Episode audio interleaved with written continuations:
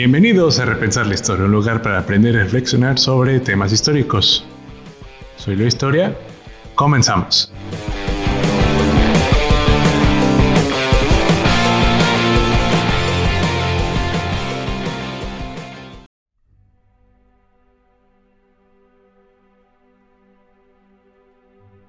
Mis repensadores, hoy hablaremos de la resistencia y la consumación de la independencia eh, hablaremos obviamente de Vicente Guerrero, de Agustín de Turbide, de Juan de O'Donoghue y también de Javier Mina. Entonces, espero les guste eh, el contenido que estamos haciendo. No se olviden dejarme sus comentarios aquí en YouTube o bien, si así lo prefieres, bueno, pues mándame un correo a repensarlahistoria87.gmail.com Además, pues puedes contactarnos en nuestra página de Facebook o de Instagram de Repensar la Historia. Entonces, sin más, comenzamos.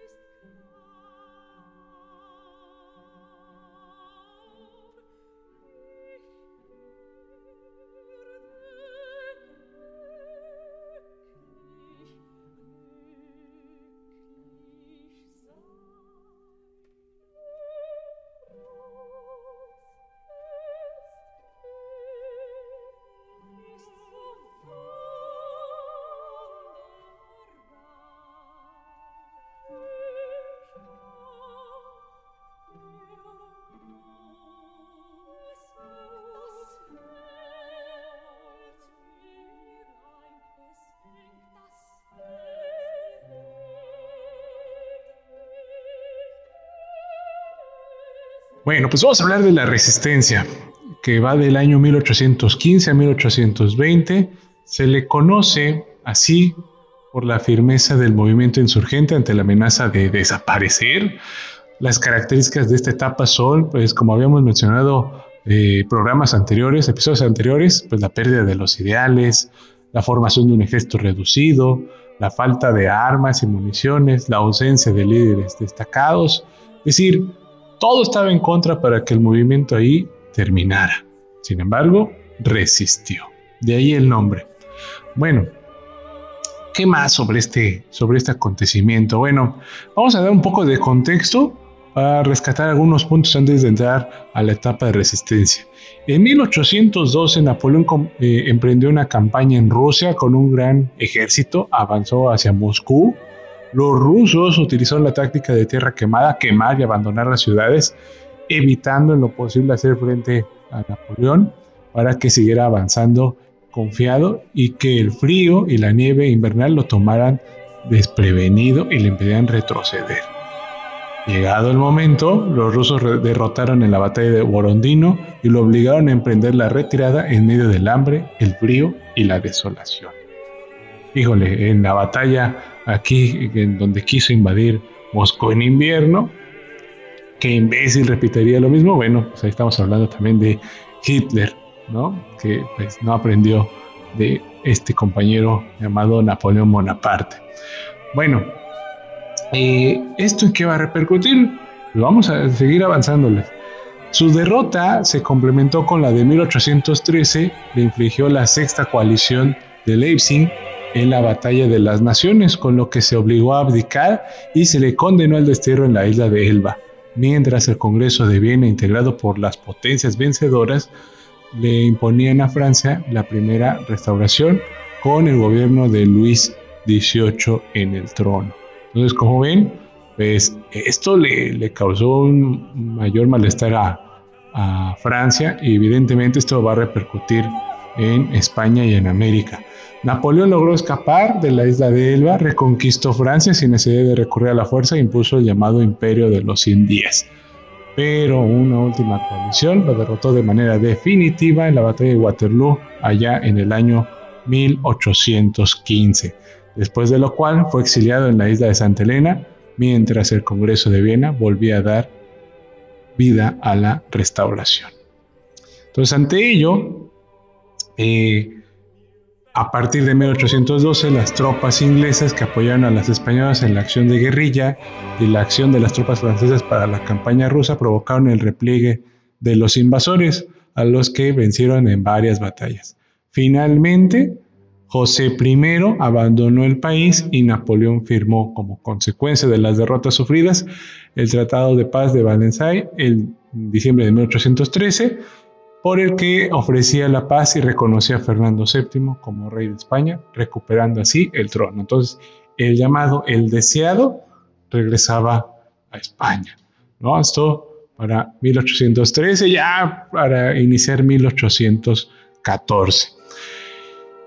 Bien, pues resulta que el reinado de Fernando VII, cuando vuelve allá a gobernar España, allá en marzo de 1814, el rey anuló la constitución, la constitución de Cádiz que, hablamos en el episodio pasado, y ordenó detener a los diputados liberales y afrancesados, muchos se exiliaron, restauró el absolutismo, así como la Inquisición, las propiedades desamortizadas con la Constitución y los privilegios eliminados anteriormente.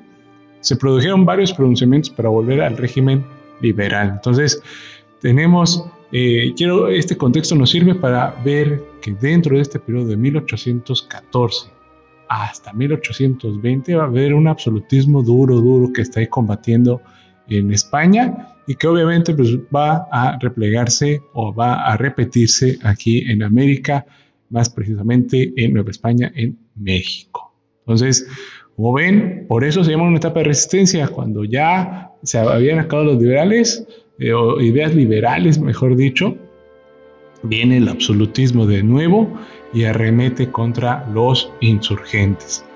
Bueno, ¿qué va a pasar acá? Acá vamos a hablar de un cierto personaje llamado Vicente Guerrero. Al iniciarse la lucha de independencia se incorporó a las fuerzas de Meregildo Galeana a finales de 1810.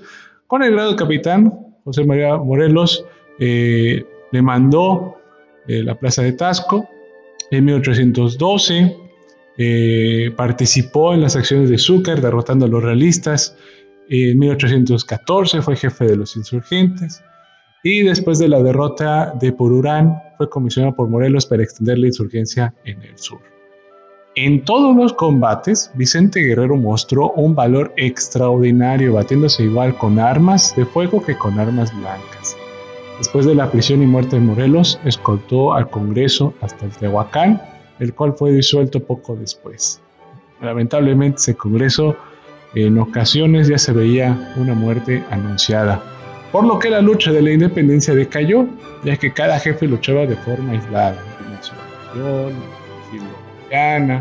Eh, y obviamente aquí Vicente Guerrero. Eh, Nicolás Bravo, también me faltó mencionarlo, y otros más se adhirieron a la amnistía que ofrecía el virrey. Ante el imbatible guerrero, Apodaca decidió concederle el indulto a cambio de rendirse. Incluso mandó al padre del caudillo para convencerlo de deponer las armas. A pesar del cariño y respeto que le profesaba este, se negó a tal proposición, profiriendo las siguientes palabras, que aquí pasamos a una historia patriótica.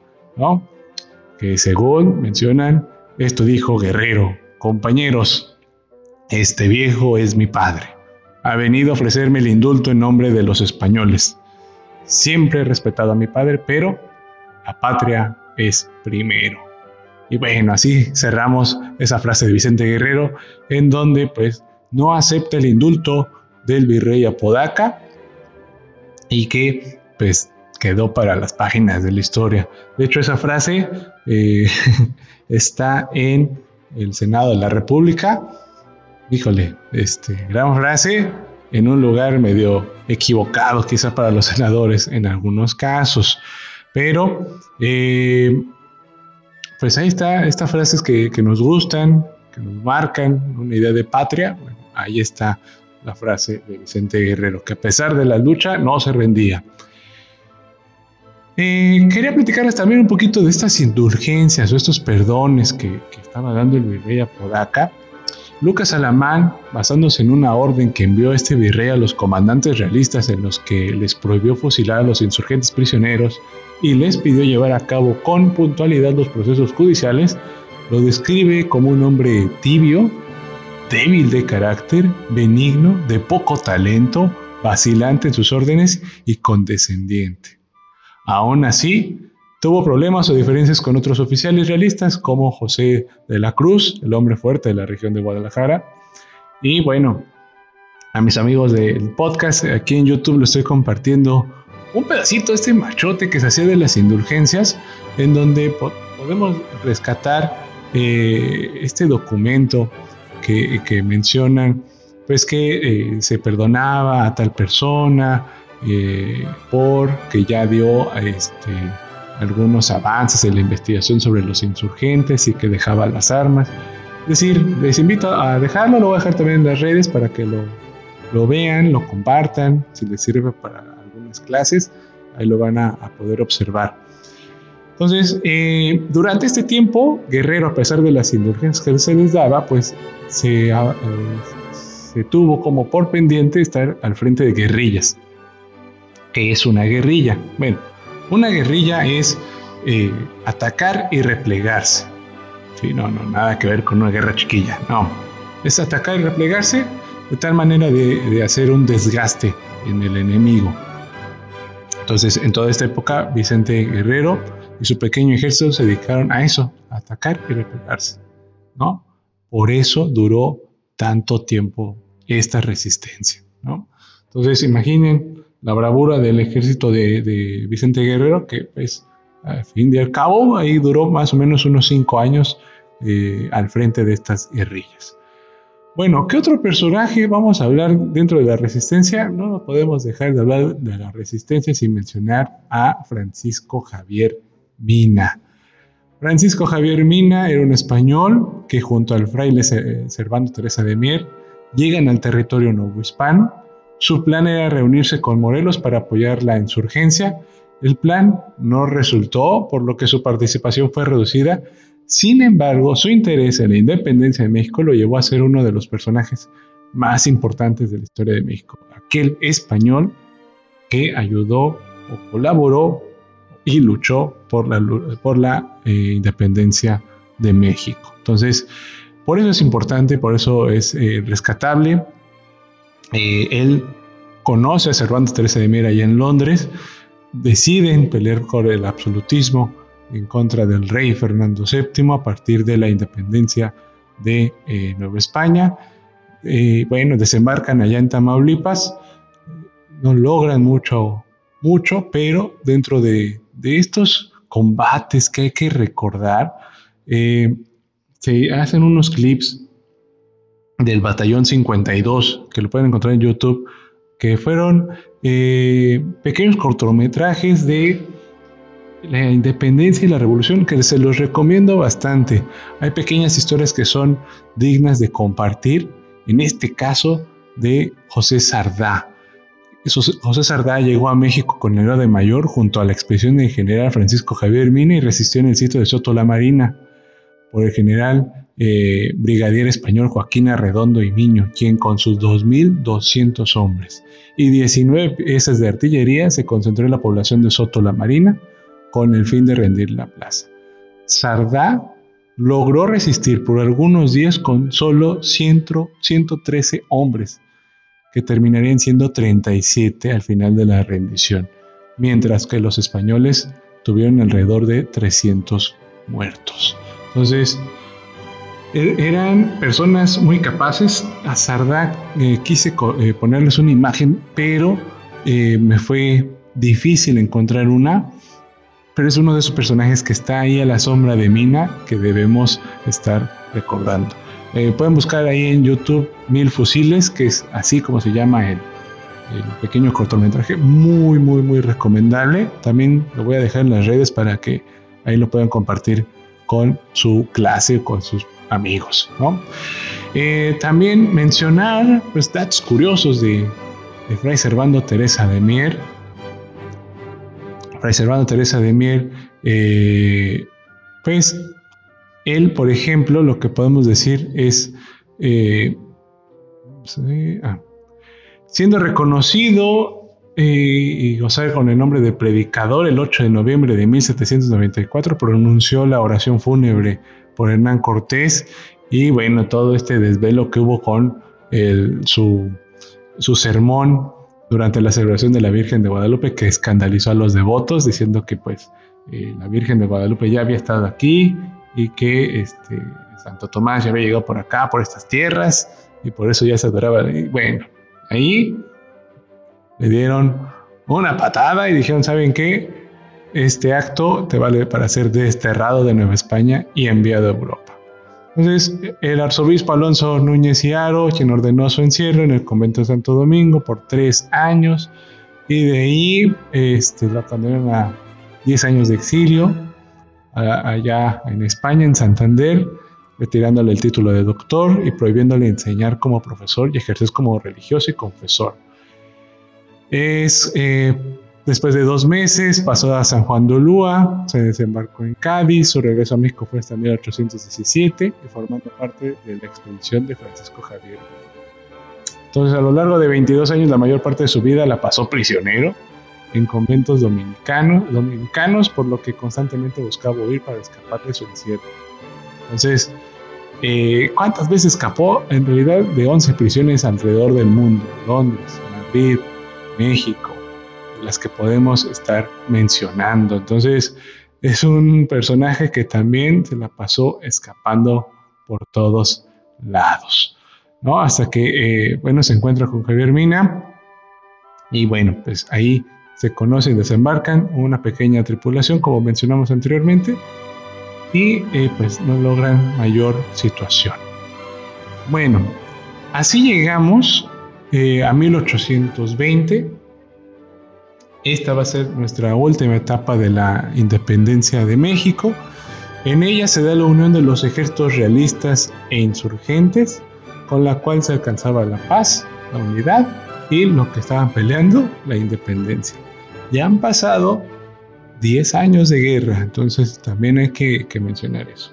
Bueno, para entender un poquito la consumación, Debemos de entender que en España se produjeron varios pronunciamientos para volver al régimen liberal, como mencionamos al regreso de Fernando VII. El más importante y el que va a prácticamente a darle un golpe al absolutismo va a ser Rafael de Riego. En 1820 dio lugar a un periodo liberal en el que se restauró la constitución de 1812.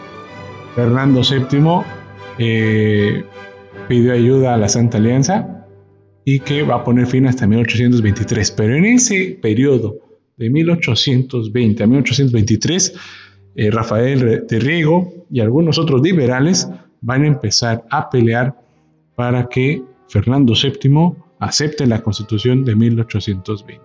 Entonces, ante este suceso, aquí en Nueva España, pues comienzan a decir, ok, ya Fernando aceptó esa constitución que a nosotros españoles nos resulta muy, muy, muy mal recurso. Entonces, lo que hizo es que vamos a encontrar aquí varios personajes interesantes. Estamos hablando de Vicente Guerrero, de Agustín Turbide y de Juan Dodonoju, que son estos personajes de los cuales vamos a estar hablando en, eh, este episodio.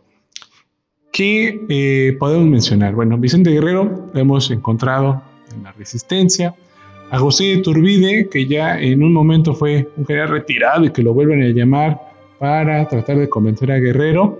Ahorita vamos a ver de qué modo. Y finalmente lo que nosotros llamamos el último virrey de Nueva España, que en sentido estricto no es virrey, sino es eh, representante del supremo poder. Acuérdense que ya estamos hablando del régimen liberal de eh, España en ese momento. Entonces, vamos a hablar poco a poco de esto. Primero, en la Nueva España, y particularmente en la Ciudad de México, la noticia de la presión de Fernando VII sacudió a todos, ¿no? Entonces, eh,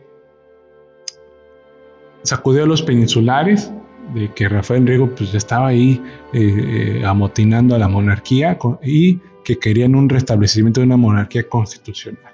Entonces esto obviamente iba a minar los eh, privilegios de los españoles e incluso el virrey de Podaca se sumó a esta preocupación durante algunas semanas y decidió evitar que se difundieran noticias de lo sucedido en España.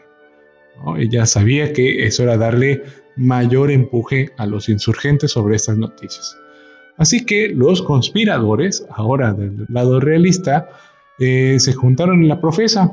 Hay una iglesia eh, en la Ciudad de México en donde alentaban a la independencia, pero lo hacían con la intención de establecer un régimen monárquico absolutista, como el puesto en España, y cerrar todo el paso a cualquier régimen constitucional.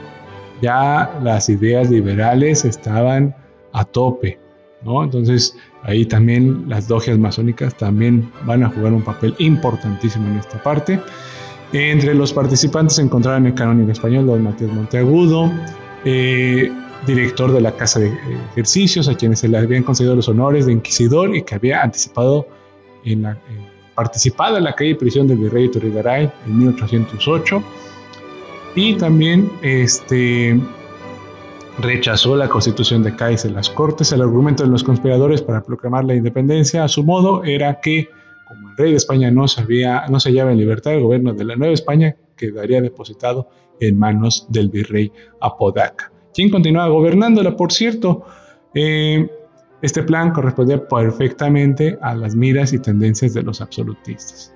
Entonces, un movimiento a favor de la constitución que brotó entre los criollos veracruzanos eh, obligó al virrey Apodaca a jurar la constitución el 31 de mayo de 1820, con el cual fracasó el primer plan de los conspiradores de la profesa.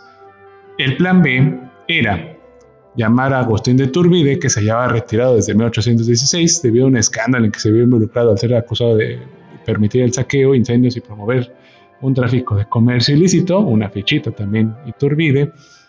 Eh, se les mencionó que en 1820 puso al mando a las tropas para poder tener una conversación con Vicente Guerrero y poder culminar con la independencia de México y una monarquía constitucional moderada.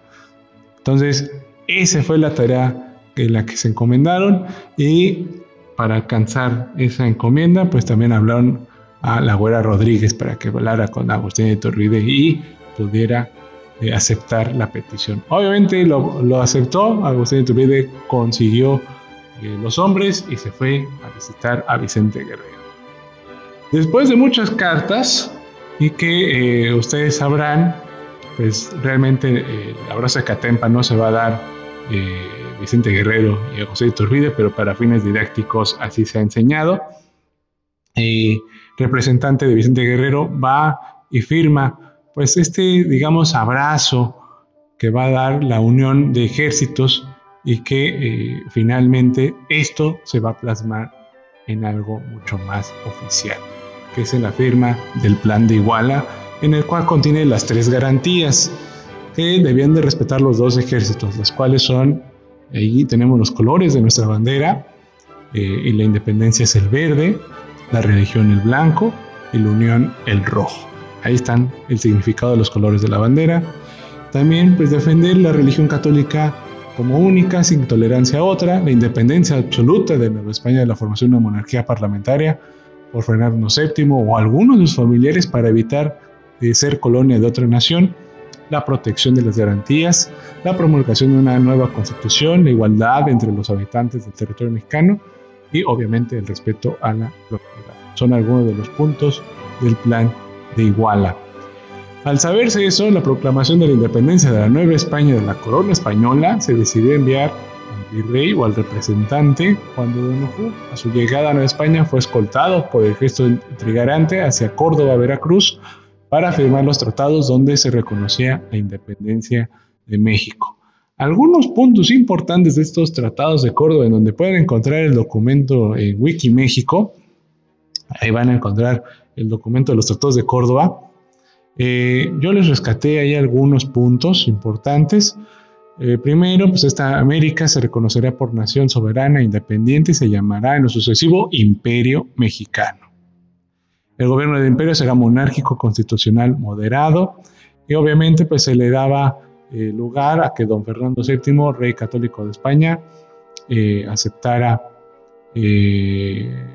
ah, sí, aceptara la corona por renuncia o no admisión algún hermano o algún familiar de la familia Borbón, pues tuviera que gobernar. El emperador fijará su corte en México, que será la capital del imperio, y eh, se nombrará dos comisionados por el excelentísimo señor O'Donoghue para que este sea este el que mande las, eh, las viandas o el documento a España. Entonces, eso es lo que hay en el Tratado de Córdoba. Finalmente ahí se da eh, casi, casi la independencia de México con ello, reconocida la independencia por el jefe político superior, es decir, el virrey Juan de Donojú, el ejército trigarante hizo su entrada triunfal a la Ciudad de México el 27 de septiembre de 1821. Digamos que es como la fecha principal o importante que deberíamos recordar y que quizás en este año 2021 haya alguna conmemoración el 27 de septiembre, en donde pues ya se da la entrada de este ejército trigarante y finalmente se firma el acta de la firma del acta de independencia, en donde pues ahí está el imperio mexicano, reconocido así como nación, y una frase importantísima de, Iturbide, que no sé si es lapidaria para el pueblo mexicano, eh, pero dice, ya sabéis el modo de ser libres, a vosotros les toca el de ser felices. Así lo dijo Iturbide cuando en un eh, acto en el Palacio Nacional, le habla al pueblo de México y menciona esas palabras. La pregunta es, y yo creo que quiero que me la contestes en las redes, ¿ya somos felices? ¿Somos posiblemente muy felices o muy poco? No sé, coméntamelo. Yo te puedo dar mi opinión. Hemos estado luchando por ser felices pero creo que lo que nos toca es que no sabemos ser felices. Hay muchas maneras de serlo y que muchas opiniones en torno a ello hace que tengamos muchos dispares en torno a esa felicidad. La felicidad de mía no convirge a veces con la, eh, la felicidad del otro. Entonces, ahí quizás como nación nos queda esa tarea pendiente que nos dejó Iturbide. Bueno, hasta aquí el episodio, espero que te haya gustado. No olvides este, pues comentarme qué te parece esto de la consumación.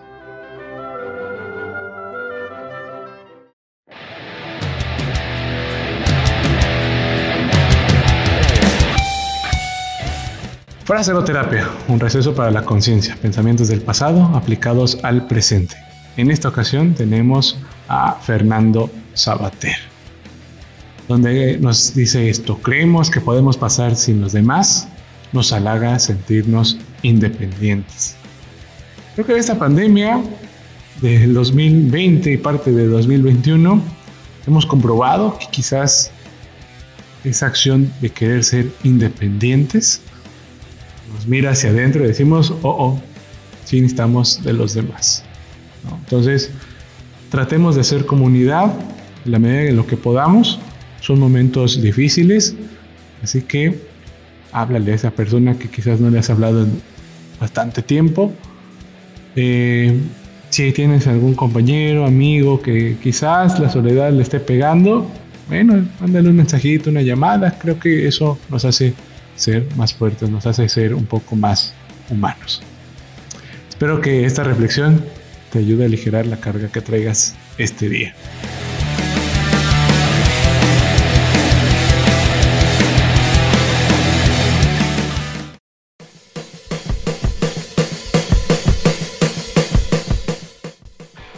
Y bueno, hasta aquí nuestro programa. Espero que te haya gustado este episodio de, eh, pues, de Independencia de México. Con esto cerramos nuestro, nuestro catálogo de Independencia. Esperen ahí un episodio especial sobre eh, los mitos de la independencia de México. Estaremos colaborando con algunos de mis grandes amigos y compañeros. Eh, escríbanme cuáles de los mitos creen que son los más relevantes o importantes. Pónmelo en un correo a repensar la historia, a repensar la historia 87 gmail.com o bien a nuestra página de Facebook o Instagram de Repensar la Historia. Gracias por su apoyo, estamos llegando casi a los mil seguidores en Facebook y también ya estamos subiendo en Instagram y en Spotify, ya también tenemos bastante seguidores, muchas gracias por ello. Te voy a dejar el material de la fraseroterapia eh, y de eh, la toma perdón, de los tratados de Córdoba y de los materiales que te he mencionado en este episodio, te los dejo en la página. Sin más, me despido y recuerda, siempre se puede aprender algo del pasado. Soy Leo Historia, hasta la próxima.